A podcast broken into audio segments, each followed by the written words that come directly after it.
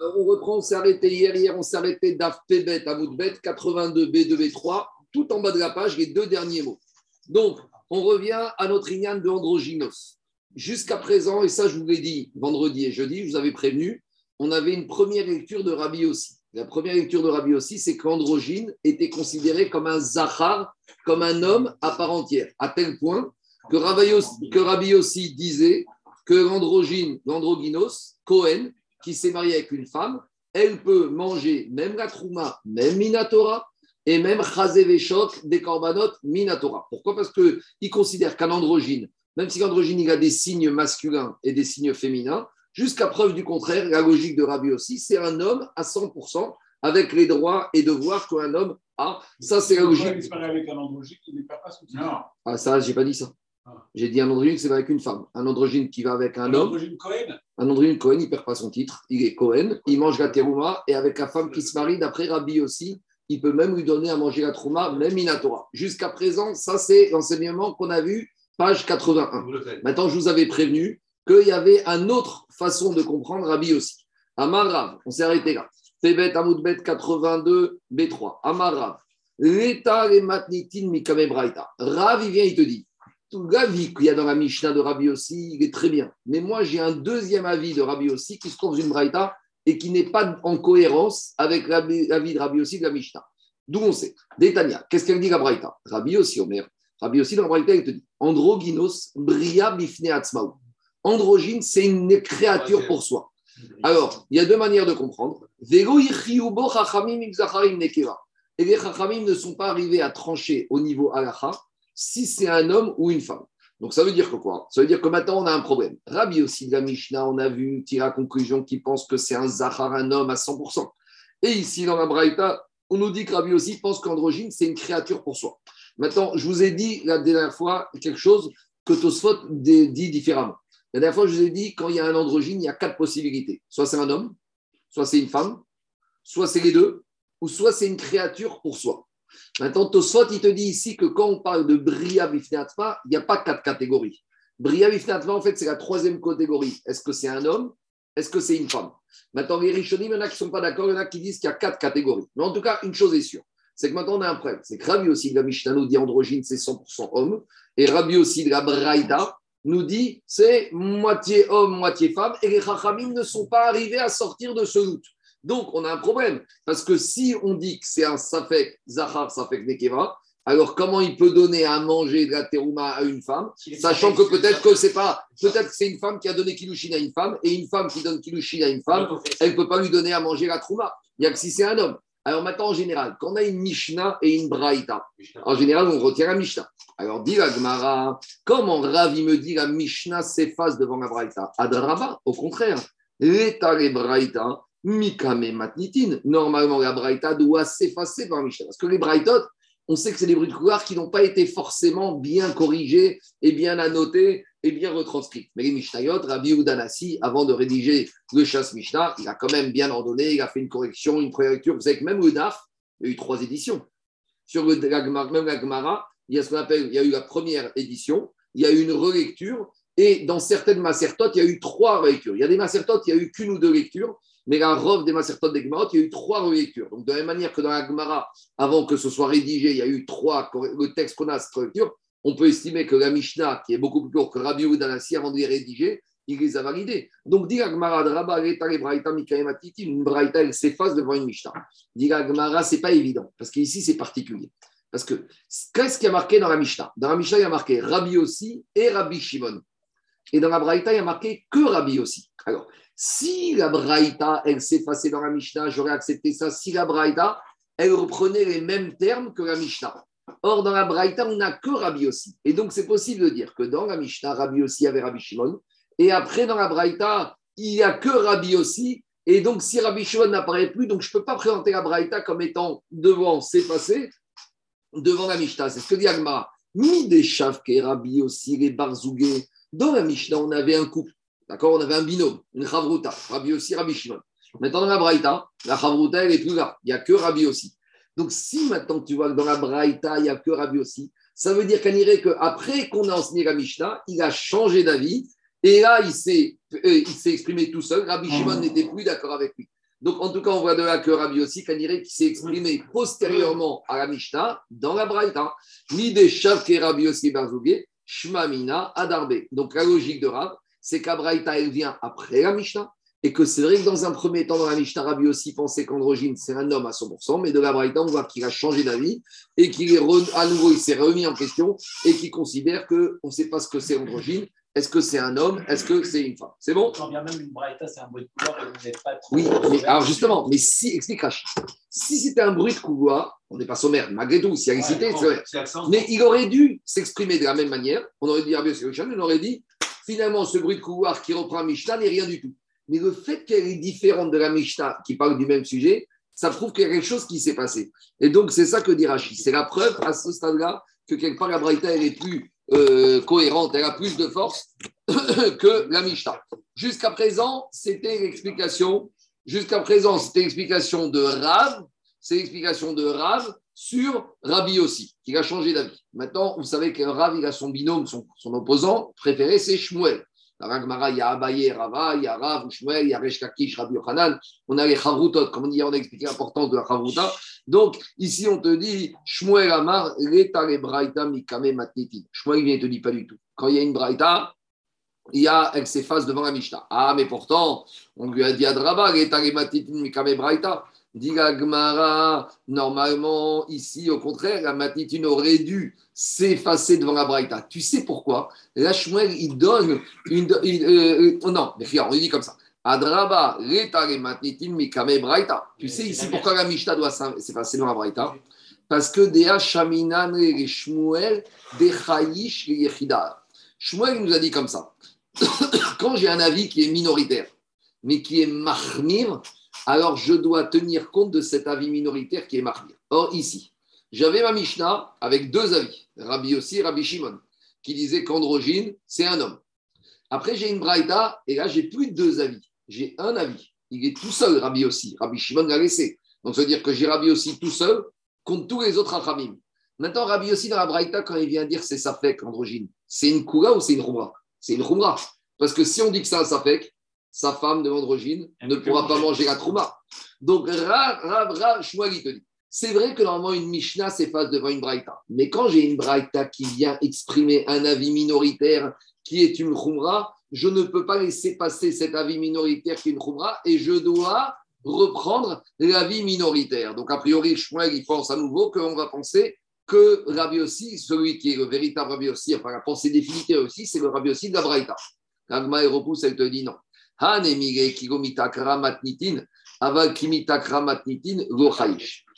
est-ce que je peux dire qu'on retient la vie minoritaire?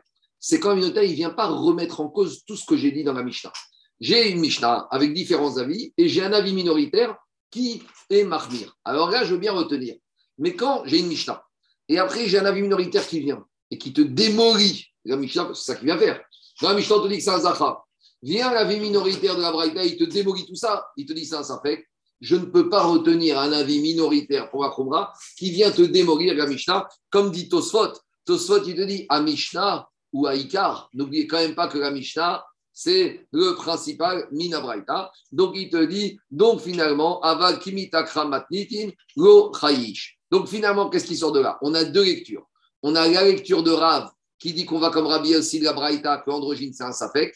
Et on a la lecture de Shmuel qui dit que Rabbi aussi, le Icar aussi, c'est la Mishnah, qui dit que c'est un homme. Comment on tranche? Dit Amre Berav Donc, dans la Yeshiva de Rav, ils ont dit au nom de Rav. Donc là, c'est pas Rav en direct qui apparaît, c'est un élève de la Yeshiva de Rav. On verra plus loin que c'est. On verra plus mais on verra que c'est qui l'élève de prédilection de Rav qui citait le maître C'était Rav Una. Donc Rav Una, lui, on explique Rashi, il vient dire au nom de Rav, Alacha ke Rabbi aussi. Et Alacha, il va comme Rabbi aussi dans la Mishnah. Donc, ça veut dire que pour Rav, pour Ravuna qui explique Rav, Rabbi aussi de la Mishnah, c'est un drogin, c'est un Zaha. Et à part ça, il nous donne des Rechagav, deux autres, quatre trois autres sujets dans lesquels on tranche à Agacha. C'est quoi les autres sujets? Oubé Arkava. Arkava, c'est faire des mélanges d'espèces, des greffes d'espèces d'arbres, les unes avec les autres. Qu'est-ce qu'on aura le droit de faire Qu'est-ce qu'on n'aura pas le droit de faire? Ou Amar Bekoshi ou Bekidouche. Et puisqu'on nous a parlé de deux halachot, de l'androgyne et de problèmes de mélange d'espèces dans les champs. On va nous parler aussi de deux autres problèmes. La femme qui accouche avec des saignements, on va expliquer tout de suite, et le problème du kidouche, les problèmes de mélange de céréales avec des vies. Alors, on y va. Androgyne, Adéamaran. Ce qu'on a dit que l'androgyne, on tranchait à comme Ravi aussi que c'est un homme, ça c'est ce qu'il a dit Rav Una au nom de Rav, que euh, de la Mishnah, que Ravi aussi, il pense qu'androgyne c'est un homme. Maintenant, deuxième alaha, Arkava. C'est quoi Arkava C'est que on parle là-bas de faire des travaux, des travaux agricoles avant la Shemitah. Alors, normalement, il y a marqué dans la Torah, Sheshanim Tizras Shadecha, pendant 7-6 ans, tu peux travailler ton champ, ou Bashana Shevit, et la septième année, Tizra mort, tu ne peux rien faire, tu dois t'arrêter. Maintenant, il y a un autre passage dans la Torah, qu'on a lu dans la paracha de Béar la semaine dernière, qui te dit Bacharish ou Bakatir Tiktsor. La septième année, tu vas arrêter de labourer et de moissonner. Alors demande la Gemara, pourquoi me redire une deuxième fois qu'à septième année? De là, on apprend qu'en fait, le deuxième passo qui va t'apprendre, ce n'est pas la septième année. C'est un peu avant la septième année. Tu ne dois pas commencer déjà à quoi? À travailler la terre. Donc de là, on apprend le din de Erev Shevit. Que la Shemitah, comme de la manière qu'il y a Tosefet Shabbat, on n'attend pas la dernière minute pour entrer en Shabbat. De la même manière, il y a un din de Erev Shevit, de Veishvit, qu'avant la septième année, on ne doit pas commencer la septième année. Et donc, ça va dire à partir de quand? Alors, dit la Mishnah comme ça. on a enseigné une Mishnah en Shvit. En notin, on a vu dans Rosh aussi ça. En notin, on n'a pas le droit de planter. Vn mavrichin. Mavrichin, c'est faire du piquage, du bouturage. C'est-à-dire qu'on prend une branche de l'arbre et on la pique dans le sol. Pourquoi mavrich? Mavrich, c'est comme les genoux. De la même manière qu'un homme, Shadam Korea Albirkav, quand un homme il se baisse il plie le genou. Là, je prends une branche de l'arbre et je la plie, je la rentre dans le sol. C'est une technique agricole pour faire pousser un deuxième arbre en partant du premier arbre. Troisième ligne, N markivine. Comment tu dis ça Marcoté, je crois Ou une greffe. Markivine, c'est quoi? Je prends une branche et je la mets dans le même arbre. Donc, on parle d'une même espèce. Alors, en tout cas, ces trois techniques agricoles qui sont des travaux d'ensemencement, dit la Mishnah, je n'ai pas le droit de commencer à faire ces travaux-là, Erev Shevit, veille de la septième année, Pachot Mishroshim Lifne Rosh Hashanah. Pas moins de 30 jours avant Rosh Hashanah. Ça veut dire que quoi? Ça veut dire que 30 jours avant Rosh Hashanah, je suis déjà dans la septième année. Donc le mois de Elul de la année, c'est-à-dire que l'année dernière, depuis le premier, depuis le 5 août, on avait déjà plus le droit de faire des travaux d'ensemencement ou agricole dans le champ parce qu'on apprend de la Torah Bachel que tu dois faire Tosefet Shevit depuis Erev Shevit. Alors, et s'il n'a pas écouté la Mishnah et que le monsieur a fait les travaux agricoles le dernier mois, il y a accord, il devra déraciner. Pourquoi?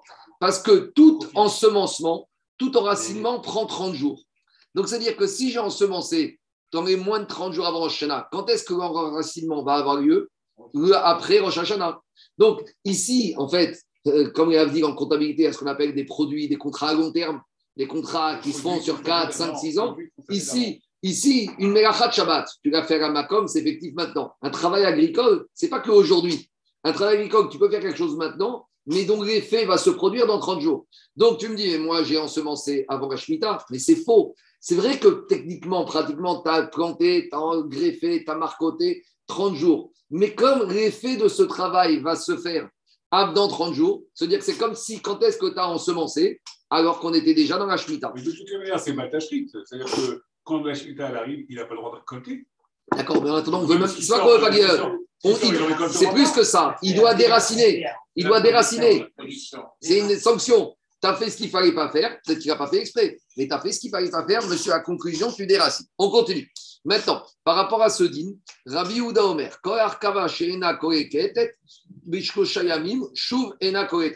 Rabbi Yehuda, il te dit, tu sais quoi? Non, moi je ne suis pas d'accord. Tanakama, il te dit, ça prend 30 jours. Rabbi Yehuda, il te dit, non, moi je suis agriculteur expert, j'ai fait l'école d'agronomie, ça prend 3 jours. En 3 jours, tu plantes, en 3 jours, c'est enraciné. Rabbi aussi, Rabbi Shimon Omrim. Voilà, on retrouve Rabbi aussi, Rabbi Shimon. Eux, ils te disent, j'étais Shabbatot, 14 jours, 2 semaines. Maintenant, on a trois avis. Donc, d'après un premier avis, tu ne peux pas faire ces travaux agricoles 30 jours avant. Deuxième avis, 3 jours. Rabbi aussi et Rabbi Shimon, 2 semaines. Maintenant, Rabba Baravoua, il te dit, mais attends, tu n'as pas compris. Tous ceux-là qui ont dit un mois, 3 jours et 2 semaines, à part ça, il faut rajouter les 30 jours de la Torah avant Rosh Hashanah. Donc, il y a trois choses. Il y a la Shemitah, il y a la Shemitah qui commence Rosh Chodesh, Rosh Hashanah, Tishri. Minatora, on apprend que tu dois arrêter Rosh Chodesh et Goul. Et à part ça, les Chachamim, ils ont encore mis une barrière que encore avant, tu dois t'arrêter. Et donc, d'ab- Quoi? Ben oui, Bachare, je vois Tishbot. On apprenait que tu dois rajouter Minatora et Rev Shevit. Mais les Chachamim, ils t'ont rajouté, Alain, avant Erev Shevit, encore un délai. Donc, il y a un délai qui te dit, c'est pas Rosh Chodesh chez vous, c'est 30 jours avant. Donc, Rosh Chodesh Av. Deuxième avis, il te dit 14 jours avant Rosh Chodesh chez vous, donc tout Béav. Et il y, a des, rapports hein, entre les deux. Troisième avis, c'est trois jours avant, c'est-à-dire que 27 Av, tu dois commencer à t'arrêter quand la Shemitah arrivera dans 33 jours. C'est ça qu'il te dit. D'après ceux qui disaient qu'il faut 30 jours, c'est pas 30 jours avant Shana, c'est 30 jours avant les 30 jours. Les divrei à omer veut dire shlosha. D'après celui qui te, ou shloshim, d'après celui qui te disait 3 jours, c'est 33 jours. Les divrei omer shte shabbatot, dire shte shabbatot ou shloshim, il faudra 30 jours plus 2 semaines. Donc, toi, qu'est-ce qu'on a vu? Donc là, Rav, les élèves de Rav, ils t'ont dit qu'en matière de ça, de Shvit, comme qui ont tranché la comme Rabbi aussi et Rabbi Shimon, et Rabbi aussi et Rabbi Shimon, qu'est-ce qu'ils ont dit? Ils ont dit ils ont dit deux semaines. Donc voilà le deuxième cas où on tranche comme Rabbi aussi. Donc le premier din où on tranche comme Rabbi aussi, androgyne de la Mishnah, c'est androgyne. Deuxième cas, c'est le problème de anticiper la Shemitah, de commencer à arrêter de travaux agricoles 33 jours avant. C'est bon? Il n'y a rien de compliqué. Oui. Avant. Euh, non, ben 44 jours. 30 jours plus 2 semaines. 44 jours. 44 jours. L'interdiction du mois d'avant, Oui. c'est l'interdiction. Minatora. Non. C'est l'interdiction de récolter ou de, ou de, ou de, ou de, ou de, ou de labourer la terre. De planter ou de récolter? Récolter, tu peux tout faire. C'est uniquement de faire des travaux agricoles. si si t'as planté avant. Il n'y a aucun problème. Et que c'est 30 jours avant, Si tu es 33 jours avant ta planter, tu peux récolter. Si c'est sorti tout de suite, tu peux récolter. tu peux récolter. Si je suis d'accord avec toi, mais l'interdiction ici, c'est qu'on ne. Parce que quoi? Parce que l'enracinement, il prend du temps. Donc toi, tu me dis, je suis avant. Tu n'es pas avant. Tu crois que tu es avant. C'est comme l'histoire des, trucs à long terme. Tu vas me dire, je vais un chiffre d'affaires sur l'année en cours, mais c'est pas vrai. Ton chiffre d'affaires, il dure 5 ans. Ici, ton action, elle ne dure pas d'aujourd'hui. Ah, maintenant, si tu as des accélérateurs de, d'enracinement, ça, c'est une autre question. Mais là, normalement, ici, ça prend ce temps. Maintenant, en bataille, troisième din. Troisième din, c'est le din de la Nida de Gazava. Après Amar, après. Donc, jusqu'à présent, on a dit la Rav, on a la Chava comme Rav dans ces deux cas. Et Shmuel, il a dit dans deux autres cas, la Lacha, elle est tranchée comme ça. C'est quoi les deux autres cas? Ça n'a rien à voir hein, avec tout ce qu'on a vu androgyne, mais puisqu'on est derrière Hagav, on nous explique. C'est quoi les trois, exème, quatrième cas? Koshi, Koshi, c'est une femme qui a du mal à accoucher. Alors écoutez-moi, je vais vous faire en trois minutes un petit rappel de ce qu'on a vu dans Nida. Dans Nida, on a dit que le cycle d'une femme, je ne parle pas de nos jours, je parle à l'époque de la Torah, il y a une femme, elle a un cycle menstruel. Les sept premiers jours de son cycle, si elle saigne, elle est Nida.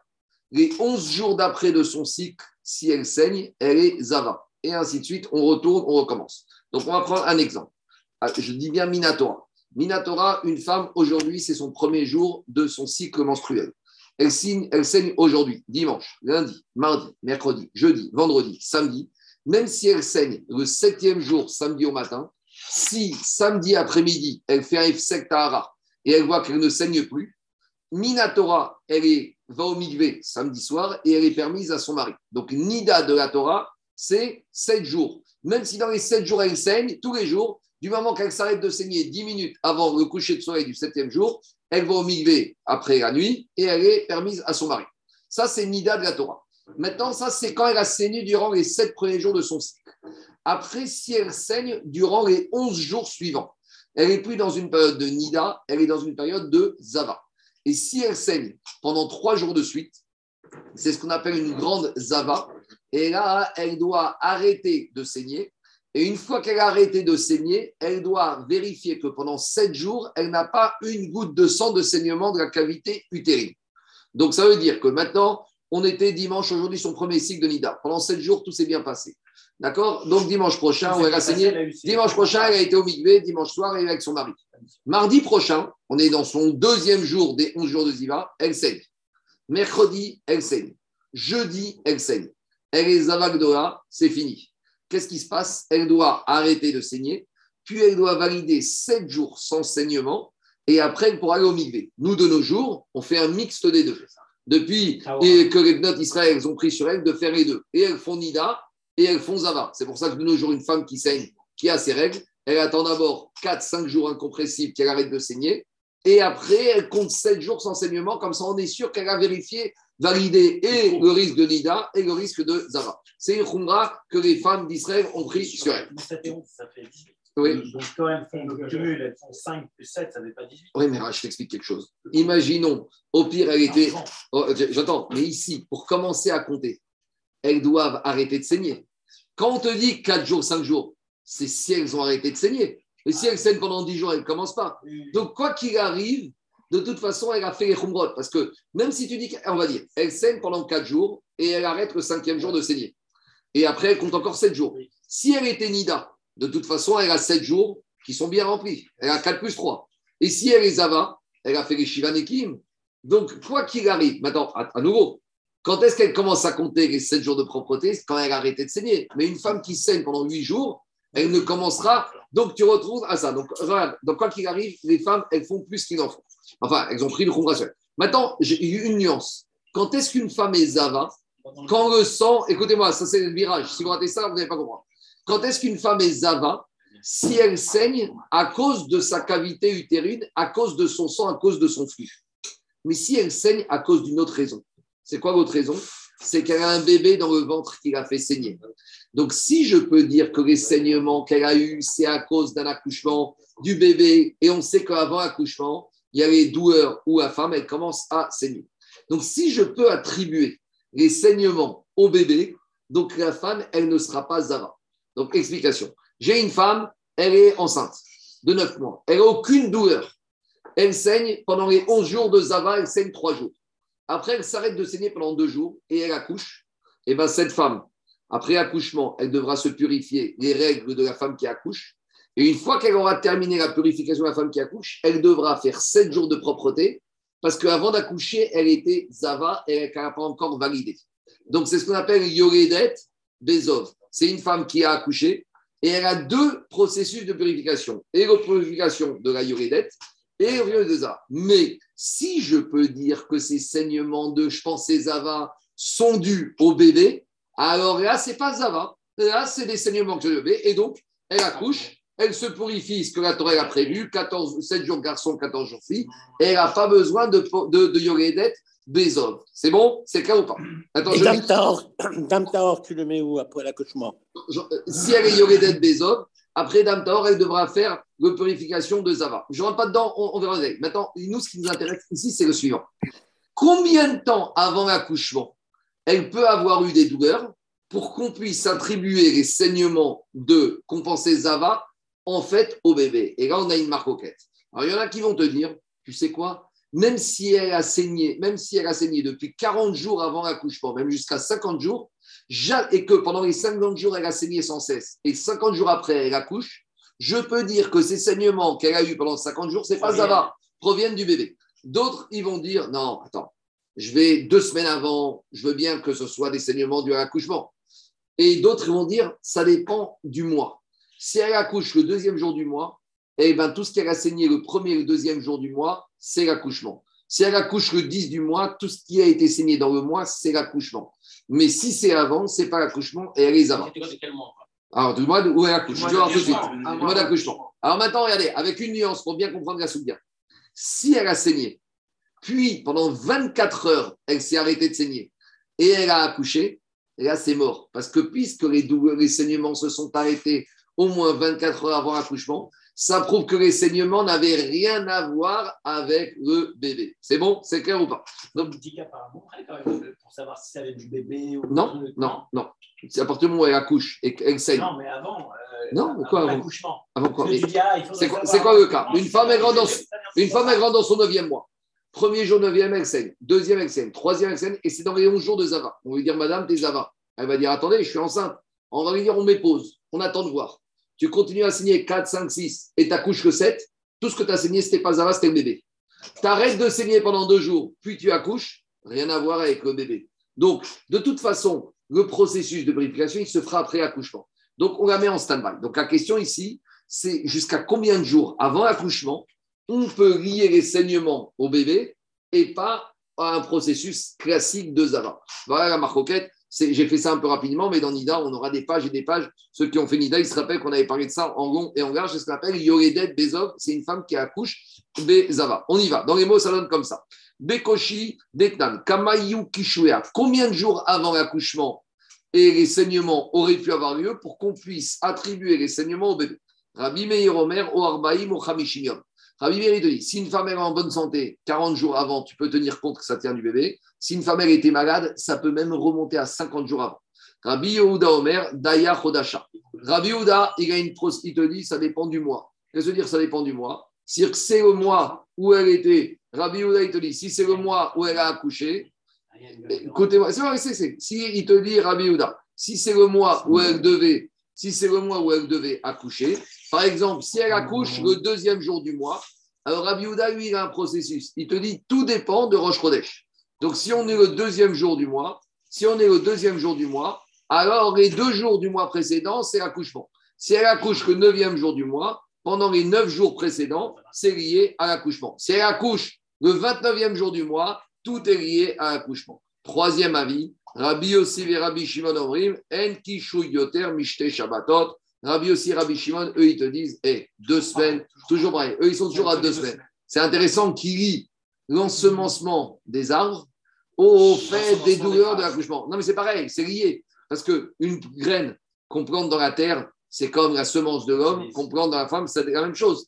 Adam est asadé. L'homme est un fruit de l'arbre des champs. Donc, c'est lié. Donc, en tout cas, qu'est-ce qu'il te dit, Shmuel? À nouveau, ici, va comme qui? Comme Rabbi Yossi. C'est bon? On continue. Quatrième din, a priori, Rabotai, il n'y a rien à voir, mais on peut trouver des rapports entre tous ces dins. Quatrième din, c'est Kidouche. Alors, Kidouche, c'est quoi? Et là, c'est très intéressant parce qu'on va rentrer dans des disputes de voisinage. D'accord? Alors, c'est quoi les disputes de voisinage? On sait que dans la Torah, on n'a pas le droit d'ensemencer à trop près des céréales avec de la vigne. Donc toi, tu es dans ton champ et dans ton vignoble, tu dois éloigner ce qu'on appelle kiré à Maintenant, les problèmes arrivent quand toi, tu as un champ où tu fais des céréales. Et à gauche, tu as ton voisin qui a une très belle vigne. Et le risque, c'est que soit la vigne de ton voisin va dépasser sur ton plan de céréales, ou toi, tu vas dépasser. Et donc, tu vas pourrir, en gros, la récolte ou la vigne de ton ami, de ton voisin. Alors, comment on traite ça? Et là, et là c'est un peu un problème. Alors, dis comme ça. Kidesh. C'est quoi dans, où Rabbi aussi Rishon sont exprimés sur le deuxième? Dita. Amesacher Gafno Algabet Vuato. Il y a un monsieur, il a planté une. Vous savez, les vignes, vous avez déjà vu, les vignes, ça s'étend. Ça fait comme un scar. Donc maintenant, qu'est-ce qui se passe? Lui, il te dit Moi, je suis dans mon terrain. Moi, je plante ma vigne. Je suis chez moi. J'ai même un mur d'enceinte. Eh oui, mais Habibi, tu as oublié que ta vigne, elle monte, elle monte. Et elle va faire un scar, comme le scar de la souka. Elle va se retrouver au-dessus de ta récolte. Et donc, maintenant, j'ai mon voisin qui me dit Hé, tu m'as pourri ma récolte. Alors, qu'est-ce qui se passe ici? Ah, mais Saker Gafno Agabete Vuato Shel Ravero, Areze Kidesh, On va dire, monsieur, c'est fini, tout est pourri, c'est Kadosh. Quand on dit c'est Kadosh, c'est dans le mauvais sens du terme. Maintenant, ce mélange, il est sain, tu ne peux plus en profiter. Et donc, le propriétaire de la vigne, il doit indemniser le propriétaire des céréales. C'est un masif. Juste parce que ça fait si il y, a, des détails. Après, on va voir les détails. En tout cas, ce qui nous intéresse ici, c'est qu'ici, ici, c'est. Alors, euh, quand on arrivera, quand on arrivera dans, dans, dans, dans ces on verra, mais c'est pas au chiot, est-ce que c'est indigne des Horaïta, des Rabanan L'interdit de claim, c'est dans ton de ce Quoi? Tu attends 5 minutes, on va voir. Tu vas voir 5 minutes. C'est pas que c'est la Mahachara surtout. Tu vois, tu vois. Si le, celui qui est chez lui, il n'a pas eu de parce qu'il a subi. Attends, alors attends, on va, tu vas, on va y arriver. Je te pose une question, Daniel. Si tu as, as, un quelqu'un qui t'embête, il passe dans ta marmite de viande et il jette un morceau de pacachère. En attendant, et une médecine. Alors on va voir. Attendez, c'est pas évident. Écoutez-moi. On y va. Qu'est-ce qu'il te dit Tanakama de la Mishnah? Tanakama, il te dit, tu sais ce qui se passe? Ce monsieur qui a pourri la récolte de son ami, il est masique, c'est quelqu'un qui fait un dommage, il doit payer, il doit indemniser. Rabbi, dit vrai Rabbi Meir. Rabbi, si aussi Rabbi Shimon Omri, non, en Adam Oser d'avar chez nos c'est ce qu'il dit Rabbi aussi, Rabbi Shimon. Le propriétaire de sa récolte, il peut prendre sa récolte et la manger et en tirer profit. Tu sais pourquoi? Comment tu veux qu'un homme interdise quelque chose qui ne lui appartient pas?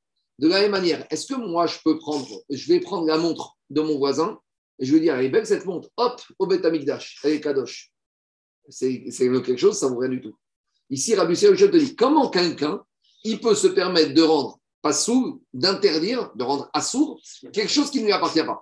Pour rendre quelque chose qui est permis, le rendre interdit, il faut avoir une possibilité que ça s'appartienne à toi. Mais comment ici tu veux rendre interdit? Moi, je prends ma montre. Je la rends Ekdesh pour le Beth Amikdash. C'est à moi, j'en fais ce que je veux, je veux la destiner au Beth Amikdash, j'ai droit. Mais prendre la montre de mon ami et de la rendre Kadosh alors qu'elle n'est pas à moi, de quel droit je la rends Kadosh? Donc ici, Rabbi aussi, Rabbi Shane te dit la chose suivante. Ici, on parle de Gdusha. Comment? Parce qu'il a laissé sa vigne déborder, il m'a pourri ma récolte. Alors vous, vous allez me dire, mais attendez, c'est une réalité ici, c'est une métiout. Et cette question de la réalité physique, que maintenant il y a un mélange, c'est la question de Tosot.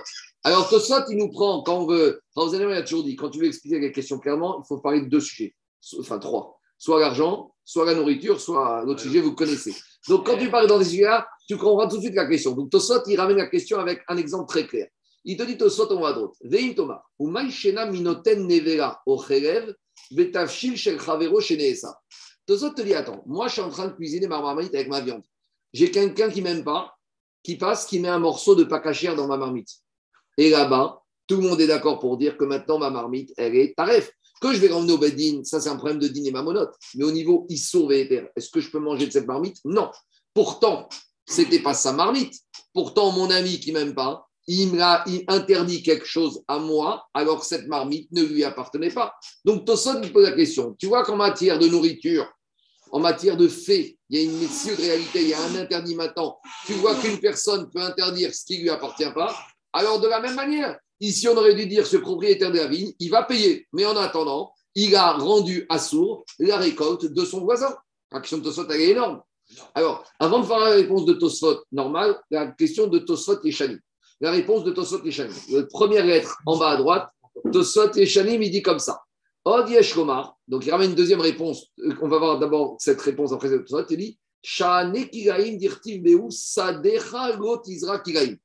D'où on apprend l'interdit de- d'ensemencer des mélanges de vignes et de céréales dans la Torah. Il y a marqué Sadecha, ton champ, il n'y aura pas de mélange. Donc c'est une dracha spécifique dans Kiraïm que quand est-ce qu'il y a, tu ne pourras pas profiter d'un mélange, c'est quand c'est dans ton champ. Donc d'après Tosot c'est une xératakatouf, c'est une dracha dans cette règle bien précise. Par contre, dans le lait et la viande, dans Kacher et pas Kacher, il n'y a pas marqué ta viande, tu ne mangeras pas si elle est tarif. Non, la viande, il y a marqué la viande pas cachère, tu ne mangeras pas. Donc ici, elle s'est mélangée, que ce soit ma viande ou que ce soit l'autre qui m'a interdit ma viande, ça changera. Donc, pour Tosot, pour Tosot et Shalim, c'est une exception d'Afka dans le din de Kiraïm, que là, c'est uniquement quand le mélange il a eu lieu dans ton champ. C'est bon Ça, c'est la réponse de Tosot Kiraïm. Maintenant, on revient à Tosot en haut. Tosot en haut, il te dit Véomeri, Debedavar Ataoui Bemachashava ou Dehamar Achi. Tosot, il te dit quand est-ce que je vais dire qu'un homme ne peut pas interdire quelque chose qui ne lui appartient pas? C'est quand l'interdit va provenir d'une volonté de la machashava, de la pensée humaine. Explication. Il y a des conséquences qui sont le fruit d'une action et il y a des conséquences qui sont le fruit d'une pensée. Par exemple, Tosot, il y a un exemple. On sait qu'un animal qui a servi à un culte d'idolâtrie et par exemple est interdit de monter sur le misbéach. Maintenant, moi j'ai mon ami, enfin mon, pas mon ami, un- pas un ami, qui a appris sa vache, il a dit c'est là, je rends kadosh pour le misbéach. Et moi, qu'est-ce que je fais? Pas moi ou quelqu'un d'autre. Il vient et il se met devant la vache et il se met à se prosterner devant la vache. Et il dit Cette vache-là, t'es mon idole, t'es mon Dieu, t'es es tout pour moi. Bonjour. Bonjour. Euh, vous êtes au courant de la coupe de feu euh, à la synagogue? Ah, et- Si j'ai une personne qui se prosterne devant la vache de son ami, maintenant, normalement, une vache qui a subi un acte qu'on a rendu idolâtre, cette vache ne peut monter le misbéach. Et là-bas, on te dit, c'est pas grave, la vache, elle va quand même monter. Pourquoi? Parce que comment je rends une vache née Evad, qui a fait le culte de l'idolâtrie Par la machashava. C'est parce que je me prosterne. Parce que si je me prosterne devant une vache en me pensant parce que j'ai envie de faire des exercices euh, gymnastiques, est-ce que la vache, est interdite? Non. C'est quand je me prosterne avec une machashava de me prosterner en vue de lui donner un statut de Avodazara. Et là-bas, qu'est-ce qu'on te dit? La vache, elle peut monter. Pourquoi? Parce que interdire quelque chose par la machashava, ça ne peut pas passer. Or, maintenant, il faut se poser la question, Alain.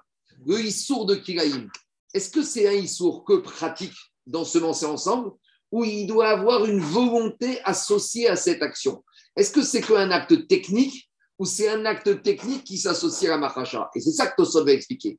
Quand on étudie en profondeur la Maseret Kigaim et Dim Kigaim, Kigaim, ce n'est pas qu'un acte technique de mélange. C'est un acte technique qui doit être accompagné avec une Mahashava.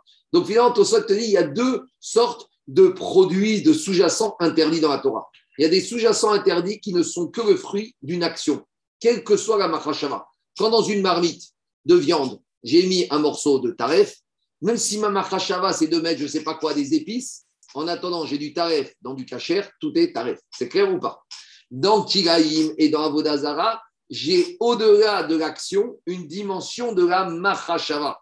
Et donc là, la machashava, ça, je ne peux pas avec ma machashava à moi, ce qui n'est pas à moi. Voilà la logique de dans les mots, ça donne comme ça. Marco. Oui, attends, Marco. ouais, je- Laisse-moi juste lire Tosot, après je te réponds. 30 secondes, je lire Tosot. Tosot te dit comme ça, deuxième ligne. Quand il s'agit d'un- d'un- d'une conséquence, mais qui se fait suite à une machashava, ou des amarachi. Là, dans ce cas-là, c'est ça qu'il a dit, Rabbi aussi, Rabbi Shimon, qu'on ne peut pas interdire par la machashava quelque chose qui n'est pas à soi. Kegon, c'est quoi l'exemple? Mishtachaver et behemat revero. Celui qui se prosterne devant l'animal de son ami pour la rendre objet de culte. Et là, on te dit que même s'il a fait une action, mais comme là-bas, il faut une marchava, et comme lui, il ne peut pas avoir cette marchava sur l'animal qui n'est pas à lui, il n'y a pas de problème. Mais Issour Kiraïm, maintenant, Tosot, il te dit le Issour Kiraïm. Est-ce que c'est qu'une action d'ensemencer ou c'est une action qui doit aller avec une marchava Il te dit Issour Kiraïm, Name, Taoui, Be marchava. Et donc, c'est Kiraïm, c'est marchava.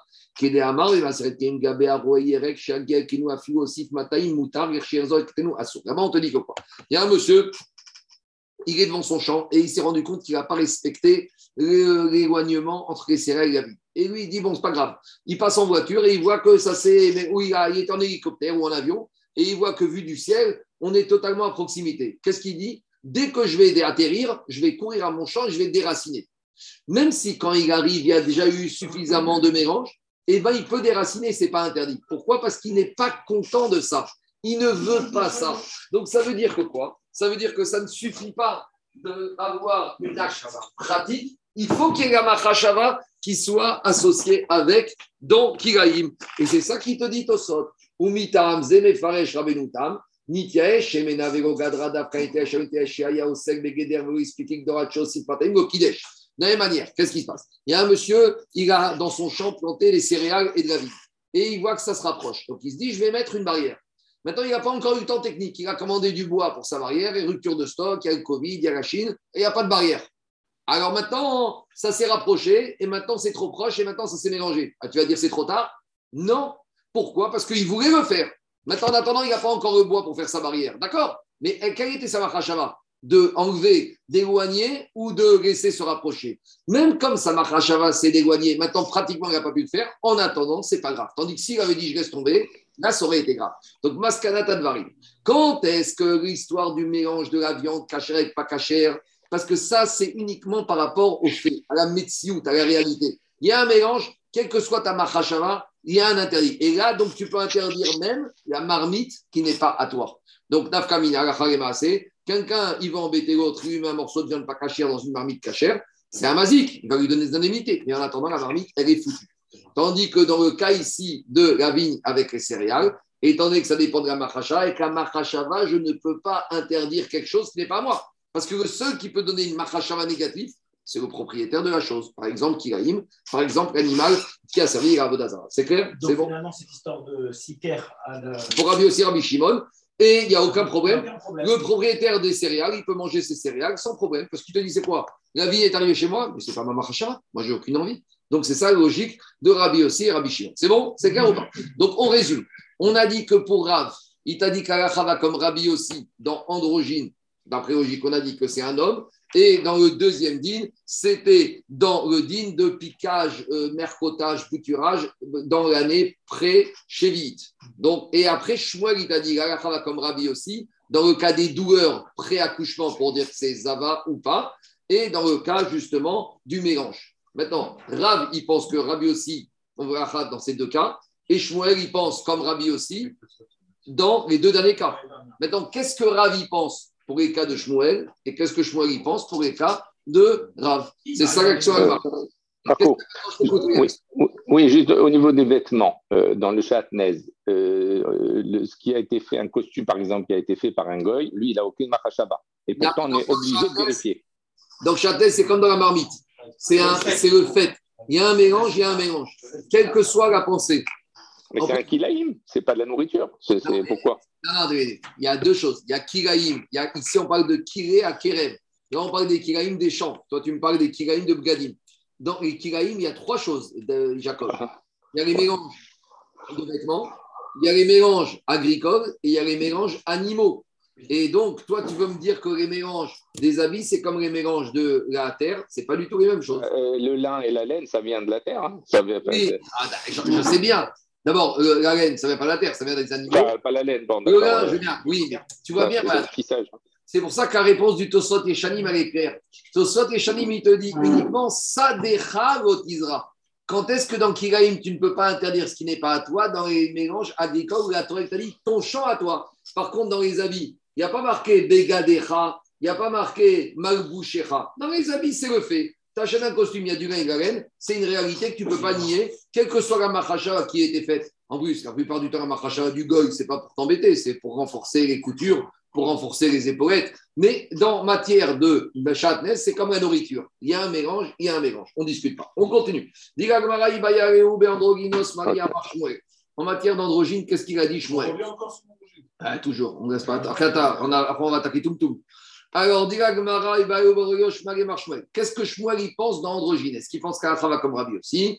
Tashma, et Ravenan, Braïta, Mikame, Matnitin. Lui, il te dit que la Braïta, il ne tient pas devant la Mishnah, donc il est d'accord qu'on va comme la Mishnah, que Rabbi aussi androgyne, c'est 100% homme. Arkava Maria Marshmuel. Qu'est-ce que Shmuel il pense dans Erev Shevit pour les travaux agricoles? Tashma de Amari Shmuel Ravenan Tane Keman de Amar Shkosha ou Shkoshin. Lui, il pense qu'il faut 33 jours. Donc, pas comme la Chita de Rabbi aussi. Maria Marav, euh, Koshi Maria Marav. En matière d'accouchement, qu'est-ce qu'il pense Rav? Tekou. Dit on ne sait pas si Rav il pense que la Chava comme Rabbi aussi. Kidouche, en Marie, Amarav, en matière justement de mélange de céréales et de vigne, qu'est-ce qu'il pense Rav? Amarav Yosef, Tashmad Amarauna Amarav, En Alacha qui est Rabbi aussi. Ravuna, il a dit en nom de Rav, la Chava comme Rabbi, bah, pas comme Rabbi aussi, en matière de mélange. Amar, Réa Baye Maïchazdi de Samarta, Samarta, Damarav, Damarav, Alacha qui aussi. Il lui a dit, je ne comprends pas. Rav, il avait deux élèves de prédilection, Ravuna et Rav Amnuna. Alors, tu me dis que Rav Una, il a dit qu'Alacha, en matière de mélange, va pas comme Rabbi aussi. Mais d'un autre côté, on a une autre braïta qui te dit que Rav, Ada, il a dit au nom de Rav, euh, Ravna, il a dit au nom de Rav, que Alacha va comme Rabbi aussi. Alors pourquoi tu t'appuies plus sur ça, plus, sur ça? On a deux élèves, on a Rav, euh, Una et on a Ravada qui est deux par le nom de Rav. Amre, Berav, Ravuna, Veravuna, Amar, En, Alacha. Donc en général, quand on dit les élèves de Rav, c'est toujours Rav Una. C'est l'élève de prédilection. Chaque Rav, il avait un élève de prédilection. Donc quand on a cité sans préciser quel élève, Badaï, c'est l'élève de prédilection de Rav. C'est bon, deuxième partie du DAF. Qu'est-ce qu'il a faire le ici? Le non, qu'on ne sait pas ce qu'il a dit. Ah, On ne sait pas, il ne s'est pas prononcé. D'habitude, quand on Oui, dit- Tekou, c'est quand on est bloqué? Voilà, non, Tekou, là- Tekou, c'est quand on ne sait pas. Tekou, on ne sait pas ce qu'il a dit. Il ne sait pas si dans ce cas-là, qu'est-ce qu'il pense de ce qu'il a fait comme.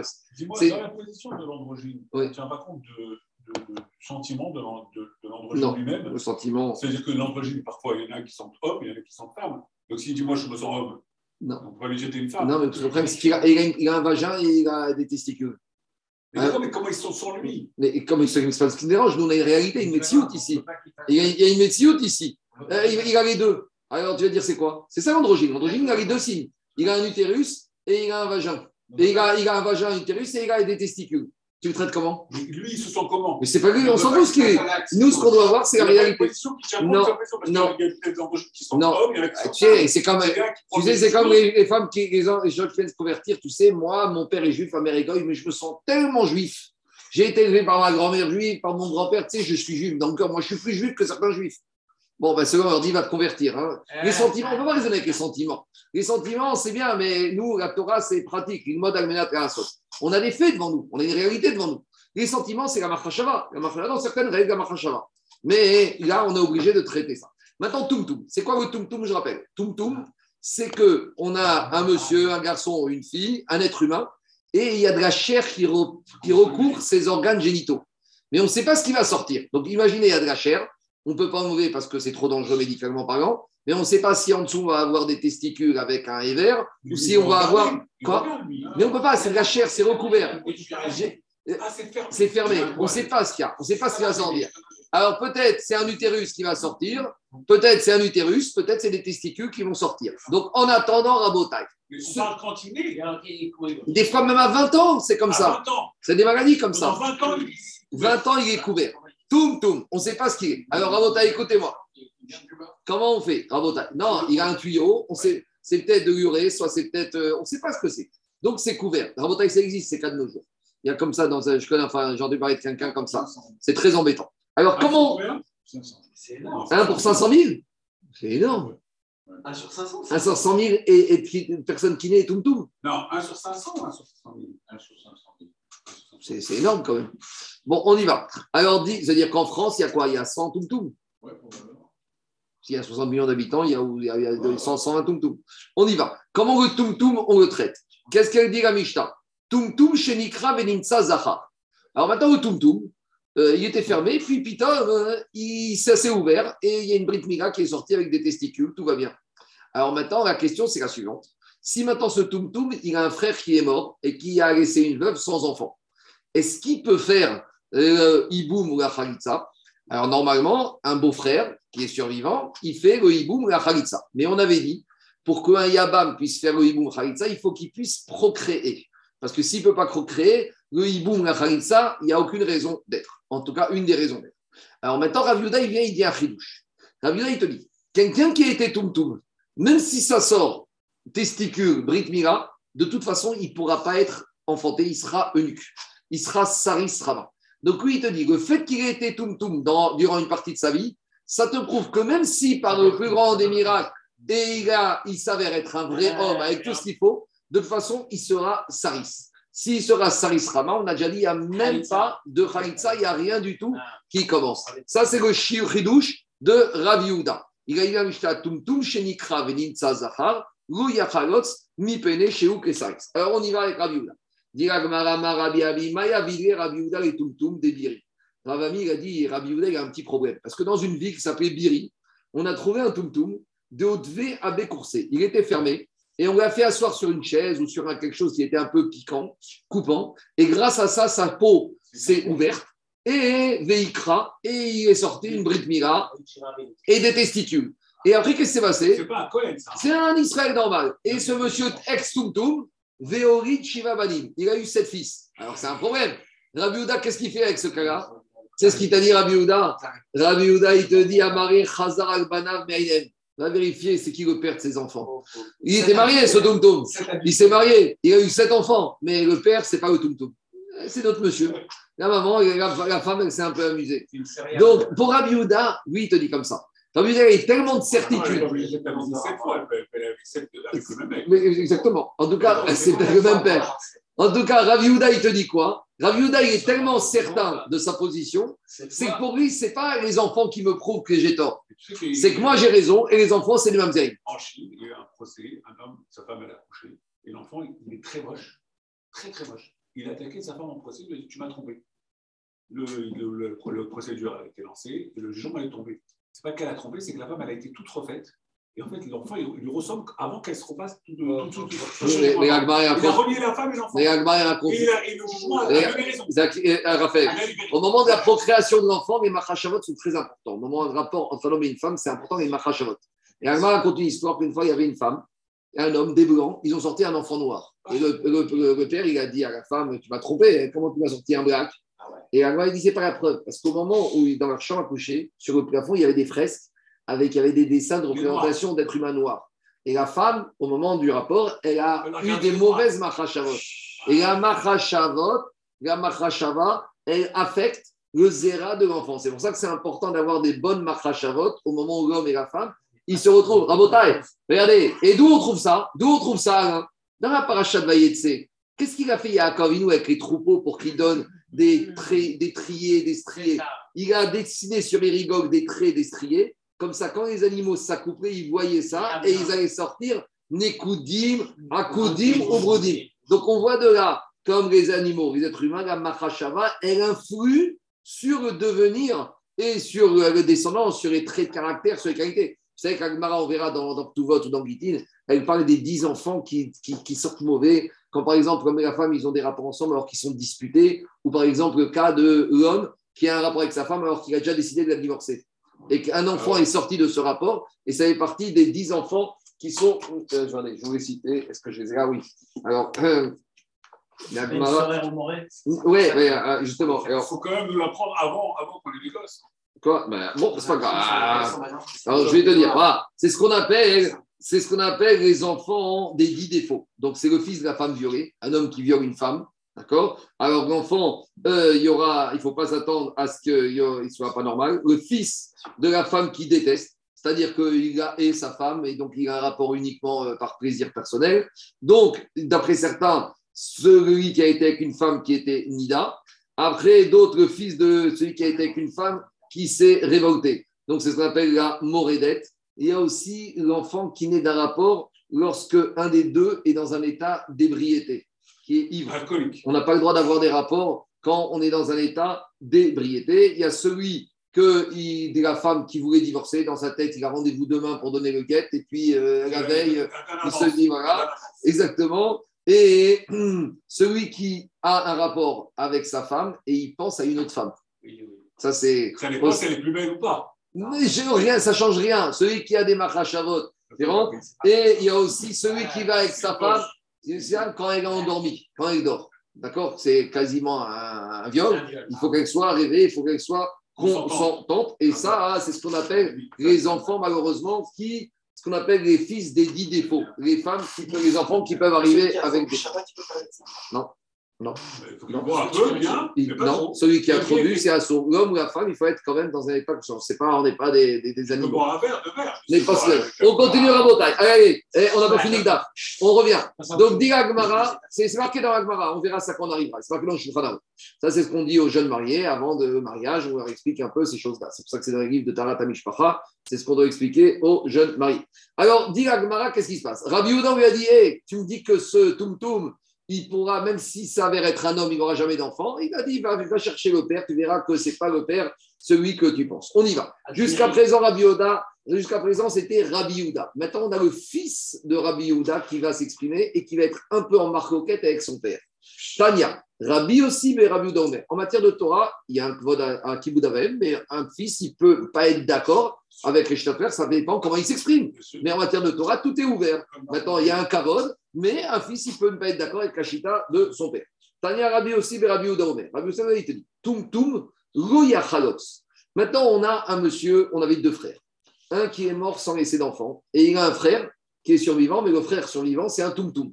Alors, qu'est-ce qu'il te dit? Rouya Chalots. Tu sais pourquoi il ne peut pas faire de Khalitsa Parce que Shema Ikara, Venimtsa, Sarisrama. Parce que parce que peut-être que ça va s'ouvrir, et que de toute façon, on va découvrir que c'est un homme, mais que comme il est stérile, alors de toute façon, il ne pouvait pas faire la Khalitsa. Donc, dans le doute, qu'il ne fasse pas de Khalitsa.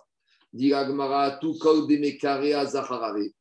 Agmara, il dit Attends, tu me dis que Tum Tum, le risque, c'est que ça va être un saris. Mais tu n'as pas parlé du deuxième risque.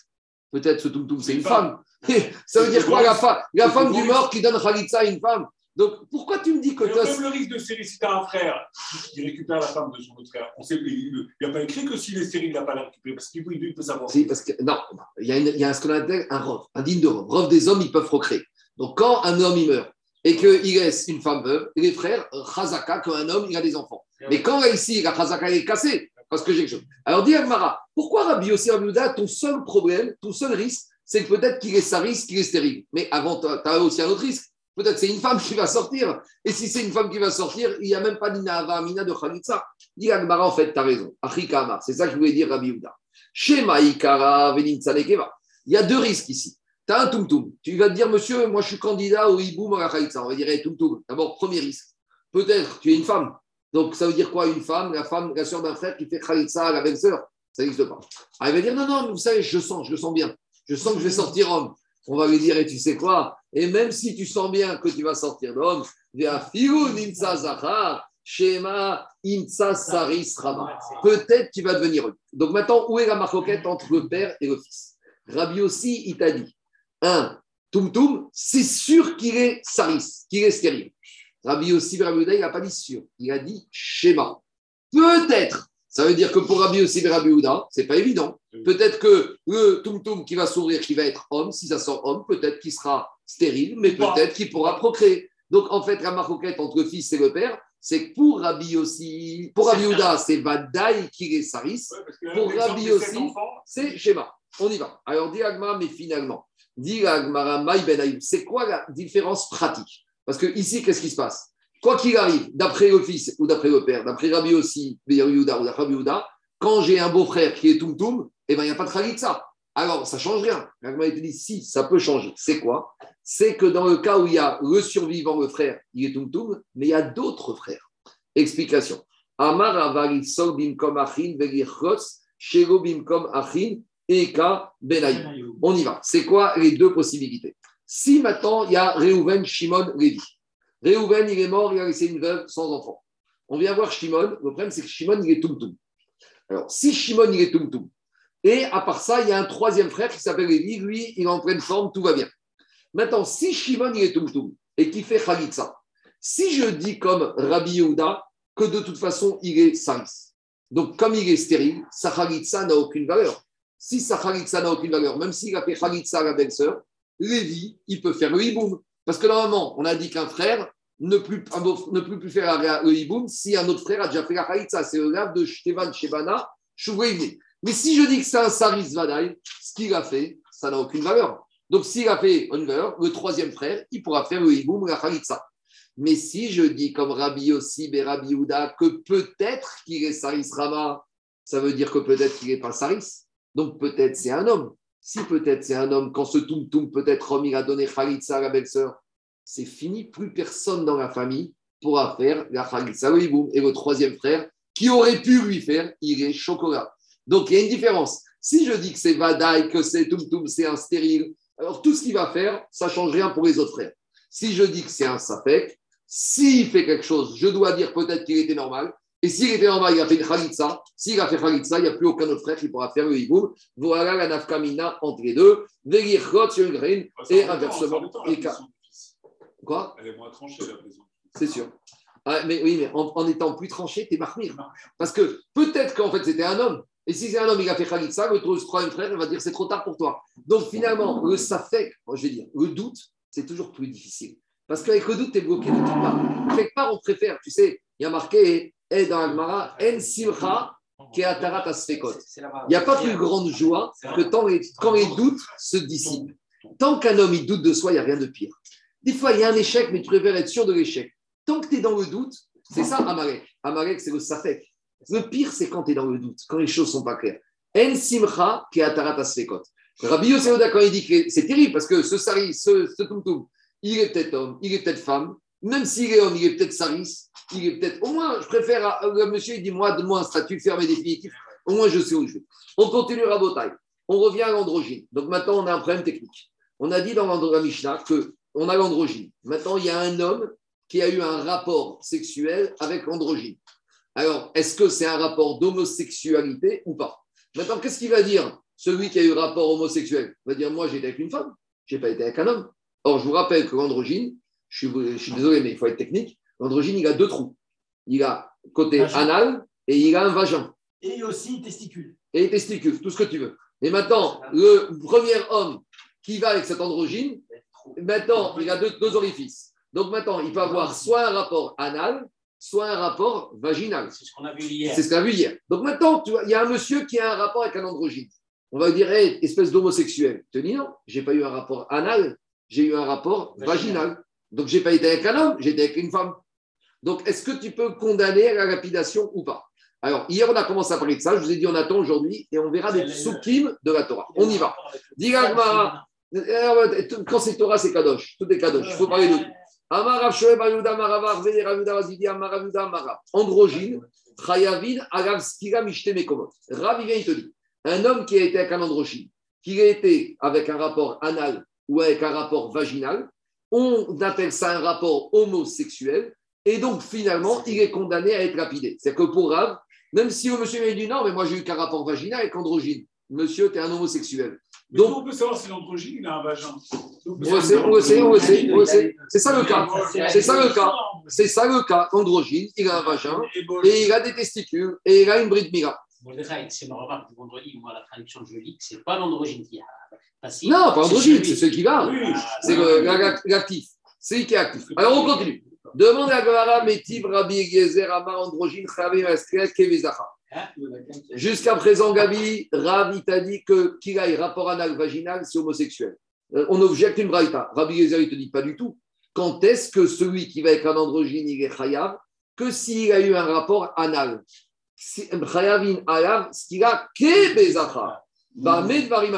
Quand est-ce que je dis que c'est un rapport homosexuel? Quand il y a eu un rapport anal. Aval tour. Mais si cet homme, il a eu, qui a eu qu'un rapport vaginal avec androgyne, il va te dire j'ai pas eu un rapport homosexuel, c'est un rapport qui s'appelle, c'est pas homosexuel. Donc on a une marcoquette entre Rav et on a une braïta de Rabbi Yezer. Alors normalement, Rav, on aurait pu dire Tana ou Paris. Rav, il peut être pas d'accord, mais l'Agmara dit en fait c'est une marcoquette Tanaïm basée sur des versets de la Torah. Dit l'Agmara ou Amar qui a Itania. D'Etania Rabbi Yomer. En fait, on a une marquette entre Rabbi Yezer et Rabbi Siva. Rabbi Yezer, il te dit Androgyne Chayavin Komot. Il te dit androgyne, qu'on ait un rapport anal ou vaginal, ça s'appelle l'homosexualité. Demande à Gmara Maïtama de Rabbi Simaï. Pourquoi Rabbi Simaï retient les deux rapports comme étant homosexualité Il te dit à marquer dans la Torah. Amar Rava Baramdouri Asveran. Comment la Torah elle parle de l'interdit de l'homosexualité? Elle dit comme ça Ve'et Zachar Lotishkav Mishkeveisha.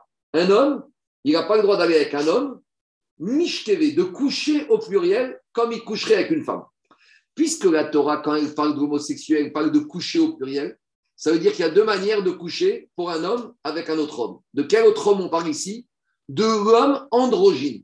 Et la Torah veut te dire, quand un homme il a un rapport avec un androgyne, qu'il ait un rapport, une première manière de coucher anal ou une deuxième manière de coucher vaginal, dans les deux cas, il est déjà condamné pour de l'homosexualité. Donc le fait que dans la Torah il est marqué Mishkeveisha, ça veut dire que Rav, Simaï, tout ce verset, Alain, il apprend que dans ce cas particulier de l'androgyne.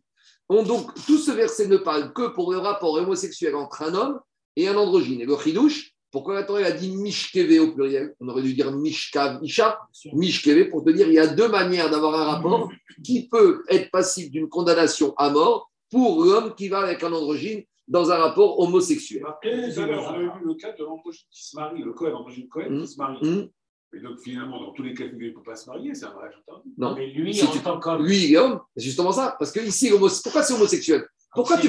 Pourquoi tu condamnes l'actif? Parce qu'il a été avec un homme. Donc ça prouve qu'androgyne, il est homme. Ah, donc l'androgyne qui, euh, qui, va, qui a un rapport avec une femme, lui, il n'y a pas de problème. Non. Mais pourquoi quel problème? Au pire, c'est une femme. Femme et femme, c'est permis. Ah, Au pire, attends. Euh, Oui, androgyne, c'est androgyne. Au pire, c'est quoi? Androgyne qui va avec une femme. C'est quoi le problème? Au pire, au mieux, c'est un homme. Tout va bien. Au pire, c'est quoi? Une femme. On a vu la semaine dernière Nashim Amsouerot, deux femmes qui ont un rapport entre elles, euh, qu'on comprend comme tu veux. Il n'y a pas d'issour dans la Torah. C'est pas Herva, c'est pas Zona. Une, oui, une femme, pareil. Voilà. Une femme qui trompe, son, une femme qui trompe son mari avec un homme, elle est interdite à son mari. Une femme qui trompe son mari avec une femme, elle retourne avec son mari, aucun problème, il n'y a pas d'issue. C'est. Fritzou d'Agma. On y va, Rabotai. Digagmara, Ve'etzachar, Gotishka, Mishkeisha. Et Zeu Zachar, Shesh, Goshre, Mishkavot. C'est quoi l'homme avec lequel il peut avoir deux, deux façons de coucher? Il te dit, c'est quoi Alors, c'est androgynos, c'est l'androgyne qui a deux rapports anal, rapport vaginal. Maintenant, Diagma, Vera Banan. Et Chachamim, que Rabbi Yezer qui dit qu'il n'y a que le rapport sexuel anal qui est interdit. Qu'est-ce qu'ils font de ce pasouk de Mishkeveisha au pluriel qui parle de deux rapports possibles? Et.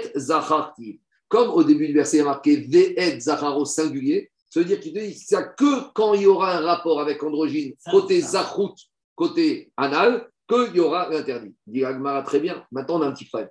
C'est tout ce verset pour Chachamim, qui servait à apprendre jusqu'à présent, jusqu'à qu'on arrive à cette marre aujourd'hui, dans ce verset, on apprenait l'homosexualité entre un homme et un homme classique.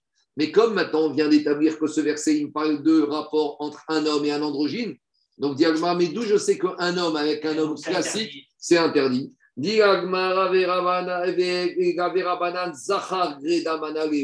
D'où on va apprendre le rapport Ah, homosexuel. La Gemara, elle a d'abord traité le rapport homme-androgyne avant le rapport homme-homme. Non, c'est que nous, on avait un passage qu'on pensait que c'était le rapport homme-homme classique. Attends, Anthony, mais t'as pas compris, ce passage, c'est pour un cas bien particulier. Alors maintenant, on est bloqué. D'où tu sais que l'homosexualité classique, c'est la chose. Dit Agmara, il y a un ribouille dans le mot. Il faut dire, il y a marqué V et Isha. Normalement, il y aurait dû il y avait marquer uniquement le et. Le fait qu'il y ait un vav en trop, ça te permet de- d'être Doresh. Maintenant, il y en a d'autres qui disent c'est parce qu'à la fin du passage, il y a le mot Isha en trop. D'après un deuxième chat, il y a marqué Ve'et Zachar, Lotishkav Mishkeve Isha. Pourquoi il y a marqué Lotish- Lotishkav Mishkeve Isha? Tu n'avais qu'à dire Ve'et Zachar, un homme, Lotishkav Mishkeve, il ne pourra pas coucher. Et j'aurais compris que ce qui est interdit, c'est de coucher avec un homme. Donc, si je sers de la première partie pour androgyne, le mot Isha, il est en trop. Donc, on apprend le rapport homosexuel classique. Maintenant, on a un autre petit problème. C'est que, rappelez-vous, il y a trois ou quatre semaines, on avait appris que, en matière de rapport interdit entre hommes et femmes, non seulement il y a le rapport normal qui est interdit, mais même le rapport anormal. Anormal, c'est la sodomie. Par exemple, une femme mariée qui va avec un autre homme que son mari, alors elle est, elle, a- elle est châtiche, elle est condamnée à mort. On se dit, mais de quelle manière elle a été avec un autre homme? Alors on avait dit qu'elle a été de manière normale, mais même si elle a été chez Kedarka. Et d'où on apprenait chez Kedarka?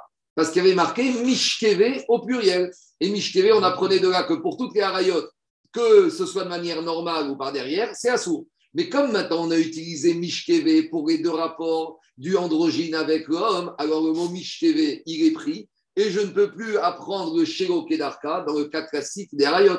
Donc d'où maintenant je vais apprendre que dans les harayot, le Shelo Kedarka, il est interdit. C'est bon? On, est, on est bloqué. Alors, dit Agmara, chez Beisha, chez Kedarka Manare, à nouveau, Agmara te dit mi Veisha, dans le passage qui a un vav en trop. On aurait pu dire Veisha, d'accord? Comme on aurait pu dire Isha, Gotishkav, et on avait écrit Veisha. Le vav, il me sert à un Mais dans riboul. quel Ah, verset? Toujours le- le- Quoi? le- Dans quel verset? Euh, la marque, j'ai oublié dans quel verset? Là-bas, il est cité dans quel Ah, verset? Je vais dire dans Ve'et Isha. Non, il ne faut pas dire Ve'isha. Dans Ve'et Isha. Là-bas, il est marqué Ve'et Isha, Gotishka, Mishkeve Isha. Le Vav, il est en trop. Donc, comme le Vav, il est en trop, il t'apprend un ribouille. Le Ve'et, il est en trop. Donc, t'apprends. Donc, Nafkamina, où on en est?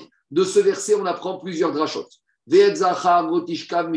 On apprend d'abord qu'un homme ne peut pas aller avec un autre homme, rapport classique. On apprend qu'un homme ne peut pas aller avec un androgyne. Alors, d'après Rabbi Yezer, uniquement rapport vaginal. D'après Chachamim, Rabbi Simai, rapport anal et rapport vaginal. Et du Ve'et Alain, on apprend aussi le Shelo Kedarka pour toutes les harayot de la Torah. C'est bon, je continue, je termine avec ça. Amarav Shidi, Amarav Yiza. Lo et Koram Marav Yezer, androgyne, Zachar, Mariaou. Maintenant, Elagmara, il te dit, en fait, Rabbi Yezer, dans la Mishnah, maintenant, qu'est-ce qu'il a dit Rabbi Yezer dans la Mishnah? Il a dit que l'homme qui va avec un androgyne, il est condamné à mort. Ça veut dire que si je condamne un homme qui est parti avec un androgyne, si je condamne le monsieur actif à la mort, ça veut dire qu'il considère qu'androgyne est un homme. Donc maintenant, on- a priori, Rabbi Il Yezer. Il est passif. On va me dire que dans un cas, il a été violé. Maintenant, lui, c'est embêtant, parce que même s'il a été actif, il te dit, tu peux même me condamner à mort. Je suis une femme. Il va dire au Bedin, prouve-moi que je suis un homme. Donc, comme le, ne peut pas prouver que c'est un homme, tu ne peux pas condamner à mort, je suis un safek. Par contre, l'autre, c'est sûr qu'il y a un problème. Mais lui, il va te dire, monsieur, moi, je suis une bria moi, je suis un tum-tum, je suis un androgyne. Où il y a marqué qu'androgyne n'a pas droit d'homosexualité L'homosexualité, c'est un homme avec un homme, moi, je suis androgyne. Et soit on va dire que c'est une bria bifneatzpa, soit on va dire ça fait quiche, ça fait quicha. Dans le safek, je ne peux pas condamner à mort quelqu'un. Par contre, l'actif, ça va d'ailleurs. Maintenant, qu'est-ce s- celui qui a été avec l'androgyne, et qui au courant que c'était un androgyne. Il pensait que c'était une femme Ouais. Ah, il est pas, c'est Méchoguet. Il dit Ah, je ne savais pas. Je savais pas. D'accord, d'accord. C'est Méchoguet. C'est Méchoguet. C'est. On y va, on continue à Rabotai. Donc, qu'est-ce qui semble la Mishnah Que pour Rabbi Yezer, l'androgyne, c'est un homme. Maintenant, Agma, il te dit, mais tu te trompes. Rabbi Yezer, il n'attribue pas, c'est ce que tu m'as demandé hier. Pour Rabbi Yezer, c'est pas tout le temps qu'un androgyne est un homme. Il y a des cas où l'androgyne n'est pas considéré comme 100% homme. À savoir, Contrairement à ce qu'on a déjà vu. Contrairement à ce qu'on a pensé. Et c'est ça qu'Agma vient te dire. Ne pense pas que Rabbi Yezer, à chaque fois qu'il voit androgyne, il te dit égal 100% homme. Il y a des cas où il voit androgyne et il te dit c'est pas homme. Ça peut être autre chose. C'est quand les cas, c'est chez les animaux. Donc androgyne, on a aussi chez les bêtes. Donc des fois, tu as des animaux tu as un petit veau qui est sorti, enfin, ce qu'on pense être un veau, et tu as un petit animal qui est sorti de la vache, mais on n'arrive pas à voir si c'est un veau. C'est quoi la femelle du veau? C'est quoi le- Non, non, la vache, la petite de la vache, une génisse. Donc, on ne sait, pas- on sait pas si c'est un veau ou une génisse. Alors, on appelle le vétérinaire, il te dit écoute, j'ai pris mon, ma loupe, euh, je vois rien. Pour l'instant, c'est androgyne. Alors maintenant, oui, non, mais c'est une question. Alors maintenant, c'est la question suivante est-ce qu'un animal comme ça, il peut monter sur le misbéach Est-ce que c'est un défaut? Est-ce que c'est un homme? Est-ce que c'est un veau? Est-ce que c'est une génisse? est-ce que ça marche ou pas sur le misbéach Alors là-bas, hein, on va encore faire une deuxième distinction. La deuxième distinction, c'est chez les volailles, chez les poulets. Est-ce que tu as un poulet ou une poule? Et des fois, hein, tu te retrouves avec quelque chose, tu ne sais pas encore si c'est poulet ou si c'est poule. Ça s'appelle androgyne dans la volaille. Donc c'est une question. Alors, est-ce que maintenant, un poulet-poule, un androgyne poulet-poule, peut monter sur le misbéach en tant que corban au fautes On sait que sur le misbéach, il y a des oiseaux qui sont amenés- d'accord? Donc maintenant, on ne sait pas ce que c'est. Est-ce que ça monte sur le misbéach ou pas? Alors maintenant, juste avant de continuer, une petite introduction. De nos jours, un poulet, comment tu le rends cachère Tu le shrites, d'accord? Donc la shrita aujourd'hui, tu vas à la Villette, n'importe où dans un abattoir, tu shrites, tu fais la shrita. À l'époque du Beth Amikdash, il y avait un autre système de shrita qui s'appelait la Mérika. Explication. À l'époque du Beth Amikdash, si tu voulais manger un poulet euh, à Tel Aviv, tu le shritais. Mais si c'était un poulet amené en tant que corban, c'était pas la shrita, c'était la Mérika. Le Cohen, avec son ongle, il prenait et avec son ongle, il faisait la Mérika, c'est une sorte de décapitation du cou du poulet. Et maintenant, le poulet devenait cachère. Maintenant, le poulet, il était cachère pour qui? Que pour les Cohen. Parce qu'il n'y a que Cohen qui pouvait manger ce qu'on appelle le khatat aof. Donc maintenant, ça veut dire la chose suivante. Si j'ai été à Tel Aviv, j'ai fait la Mérika d'un poulet, mon poulet, il est Nevera, il est Taref, parce qu'il n'a pas eu de Shrita.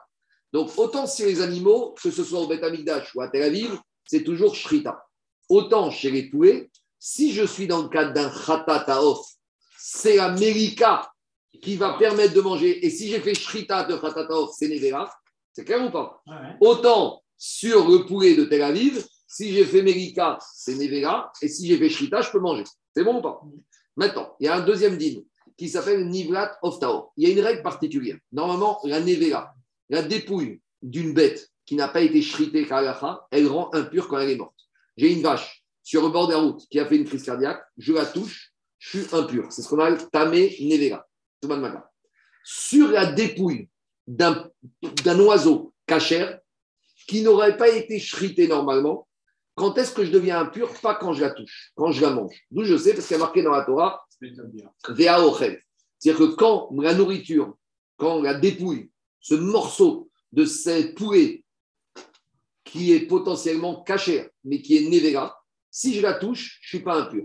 Par contre, si j'ai rentré un morceau de la chair de cette dépouille d'un poulet cachère nevera dans ma gorge, au moment où le morceau de chair passe dans, ma bête, dans mon gosier, là, je deviens impur. C'est bon ou pas? Donc, une fois qu'on a dit tous ces paramètres, on peut comprendre. Quand j'ai la dépouille d'un poulet cachère qui a été shrité. Alors, s'il n'a pas été shrité, c'est une dépouille.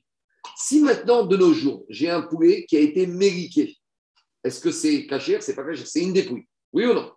Mais si c'était un oiseau qui devait monter sur le misbéach, la mérika, elle, est- elle me, elle me, maintenant j'ai de la chair qui ne me rend pas impur. Maintenant, on est à l'époque du Beth Amikdash. Il y a des oiseaux, même si je leur fais la mérika, je ne peux pas les manger. Parce que ces oiseaux ne peuvent pas monter sur le misbéach. Par exemple, avant d'amener mon oiseau sur le misbéach, je me suis prosterné trois fois devant lui et je lui ai dit T'es mon idole, t'es mon Dieu. Donc maintenant, comme cet oiseau ne peut pas être amené en tant que corban, il ne peut pas monter. Donc si je l'ai ça devient une nevera. Par exemple, maintenant, si j'ai un oiseau qui est tum-tum, est-ce qu'un oiseau tum-tum peut monter sur le misbéach Alors, dans toute la paracha des corbanotes, Et le, a- le Cohen, il vérifiait l'oiseau Bien sûr. Est Euh, bien est sûr, le est- était vétérinaire, bien sûr. Maintenant, euh, je vais te répondre à ta question, euh, Raphaël. Quand tu vas aller à paracha des corbanotes Vaïkra et Tzav, quand il s'agit des corbanes animaux, on te parle im zachar, im nekeva. On te parle, par exemple, corbanola, c'est toujours un mâle. D'autres khatat, c'est kisbosera, une femelle. En matière des corbanotes oiseaux, la Torah ne nous a jamais parlé de mâle et de femelle. Donc ça veut dire comme ça, qu'en matière d'animaux, j'ai une exigence d'être sûr que c'est un mâle ou que c'est une femelle. Mais comme en matière d'oiseaux, la Torah ne m'a jamais parlé sur les ophotes de Zachar ou Nekeva, même si c'est pas mâle, même si c'est pas femelle, j'ai pas de problème. Ça voudrait dire qu'un androgyne poulet pourrait monter sur le misbéach. Parce que comme la Torah ne m'a pas exigé qu'il soit homme ou femelle, quel peu importe ce qu'il est, ça ne me dérange pas. Vous avez compris ou pas? Oui. Donc maintenant, si j'ai mériqué un oiseau tum-tum, c'est une bonne mérika. Et donc la carcasse de ce tum-tum ne me rend pas impur quand je mange.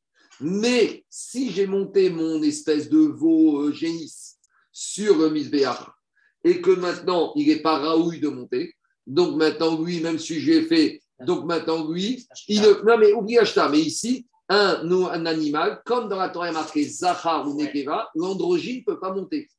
Et Rabbi Yezer, il va te dire, c'est la preuve que quoi?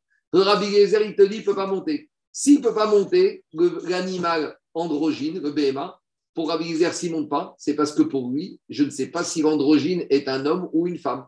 Donc je vois qu'en matière d'animaux, il ne donne pas à l'androgyne le statut de 100% homme. Voilà toute la preuve de l'Agmara. Dans les mots, ça donne comme ça. C'est un peu, il y a beaucoup de notions, mais voilà la démonstration. Je finis avec ça. Androgyne, Mariaou. Rabbi Yezer, pas dans tout le temps, il dit que l'androgyne, c'est 100% un homme. Pourquoi? Chez Imatao Merkel. Parce que s'il pensait que l'androgyne, c'est toujours un homme, donc Rabbi Yezer, il aurait permis que tu vas prendre cette espèce d'animal veau génisse et de le rendre kadosh. Parce qu'on va dire, hé, tu rends kadosh un androgyne, mais un androgyne, c'est un Zachar. Euh, il te dit non, c'est pas possible. Donc ça prouve qu'en matière d'animaux, il ne considère pas qu'androgyne est qu'un pour cent Zachar. Et où on voit ça Nomenagan de. D'où on voit ça Il te dit comme ça. Il te dit Détania, Anirba. Là, on est sur les oiseaux qui ont été mériqués. Donc des oiseaux kadosh qu'on devait monter en tant que corban oiseau et on leur a fait la mérika. Mais le problème, c'est que cet oiseau qu'on a fait monter, il avait des énormes problèmes. Anirba, soit il avait été euh, sodomisé par un homme. Bon, Rachid dit que ça n'existe pas parce que tu ne peux pas faire ça à un point. Donc Rachid supprime ça. Et par exemple, Moukse, on a affecté cet oiseau pour Bouddha, pour l'idole. Donc maintenant, cet oiseau qui est affecté à Vodazara, tu veux monter sur le misbéar, ça passe pas. Hanevan, où on s'est prosterné devant. Veitnan, où par exemple, c'est le poulet qu'une prostituée a reçu en rémunération de ses bons et loyaux services. Donc maintenant, la prostituée, elle veut faire tchouva, elle amène son poulet. Le Cohen va lui dire, madame, où tu l'as acheté? Ah non, je ne l'ai pas acheté, je l'ai reçu en cadeau. Euh, non, il y a marqué dans la Torah, elle a le droit de se prostituer, ça c'est son droit. Mais le produit de sa prostitution ne peut pas servir pour l'oiseau. Ou Mechir, ou par exemple, elle a échangé un, on a échangé un chien contre un oiseau. Alors, on ne peut pas faire monter un oiseau comme ça sur le misbéar, c'est pas carotte. Tum Tum, l'oiseau qui est Tum Tum. Donc, et on a l'oiseau Tum Tum et on a aussi l'oiseau androgyne. Alors, Metameim Gadim Abet Abria. Ceux-là, comme ils ne peuvent pas monter sur le misbéar, si on a fait américain, c'est des névélotes. Si c'est des névélotes, ils rendent impurs quand on va les mettre dans le gosier. Rabbi Gezormer, il ne te dit pas du tout. Tum tum vandroginos gadim. Si j'ai pris un oiseau, soit tum tum, soit un oiseau androgyne, et que tu l'as va. l'américain ne lui donne pas le statut là, c'est une bonne mérika. Tu sais pourquoi? Parce que jamais la Torah dans les oiseaux, elle nous a demandé mâle ou femelle. Donc, quoi qu'il soit, ça ne dérange pas. Chez Nehemar, Zachar ou Keva. Quand la Torah elle te parle de Zachar Nekeva dans les animaux, Atamotzi tum tum vandroginos midem, dans les animaux, comme la Torah elle t'exige homme ou femme, je veux bien éliminer l'androgyne ou le tum tum. Mais par contre, V-off en matière Zachar Nekeva, puisque la Torah à aucun endroit nous a parlé mâle ou femelle, alors j'ai le droit d'amener un oiseau tum tum ou androgyne. Et si je vais faire l'América, c'est une bonne Mérica, c'est plus une Nevera. Et même si j'ai mangé maintenant cette chair de oiseau, tum tum androgyne mériqué, il ne me rend pas impur. Et à Tamotsi, tum tum bénéen. En tout cas, Maskat Advarim, c'est qu'en matière d'animaux, pour Rabbi Ezer, un, un veau ou une vache tum tum androgyne, c'est pas un Zachar. Donc, Maskat Advarim. Que quand Rabbi Ezer parle qu'androgyne, c'est un Zachar, c'est pas dans tous les cas de figure. Chez les hommes, oui. Chez dans d'autres situations, non. Amen Amen.